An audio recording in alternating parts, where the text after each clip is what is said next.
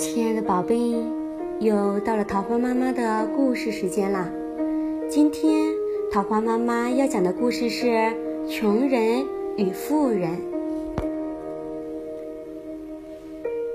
那还是在上帝到人间走动的时候，一天，上帝忙于赶路，找不到旅店，决定找富人家借宿。他见到前面有两所房子。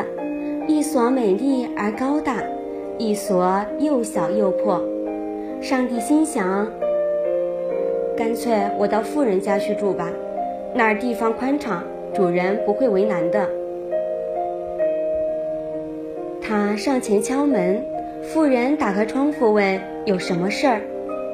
我忙于赶路，一时找不到旅馆。上帝说：“想在你家借宿一夜。”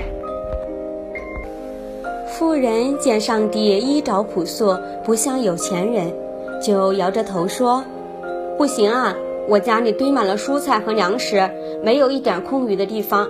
你还是到别处找地方吧。”说完，他就关上窗子，不再理睬过路人了。上帝没办法，只好向穷人的屋子走去。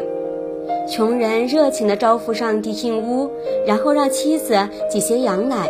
并在灶上煮了些土豆招待上帝，尽管很简单，但上帝却吃得很开心。这对热心的夫妇为了能让客人休息得舒服一些，就把自己睡的床让给了上帝。他们睡在草垫上。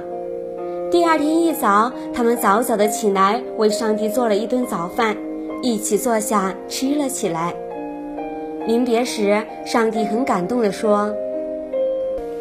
你们是一对善良的人，我想让你们提出三个愿望，我会让愿望成为现实的。我没有别的愿望，穷人说，只希望天天有面包吃，身体健康就行了。上帝问，难道你不想有座新房子吗？那太好了，穷人说。上帝果然满足了他的要求，送给穷人一所新房子。然后辞别他们，继续赶路。夫人起床之后，见对面出现了一座美丽的房子，非常惊讶，就打发妻子到对面去问。夫人妻子刨根问底的打听，穷人只好把昨晚的事儿讲了一遍。夫人听了妻子的讲述，叫苦不迭地说：“我真是蠢透了，那个过路人最先是到我家的呀。”我怎么把他给放走了呢？妻子说：“你快骑马去追那个人，说不定他也会满足你的三个愿望呢。”妇人以为可行，就骑马追上了上帝。他花言巧语地向上帝忏悔了一番，希望上帝也能满足他的三个愿望。上帝说：“提是可以的，对你没有什么好处的话，还是不提为好。”所以你回去想好了再说。妇人骑马回家，挖空心思想着该提什么愿望。他的心里很烦，新手敲着马头，马儿受不了了，就乱蹦乱跳。妇人生气地说：“你再这样的话，我就摔断你的脖子。”话语刚落，马儿竟倒地身亡了。他的第一个愿望就这样兑现了。妇人非常恼火，就把马鞍从马背上卸了下来，背在背上。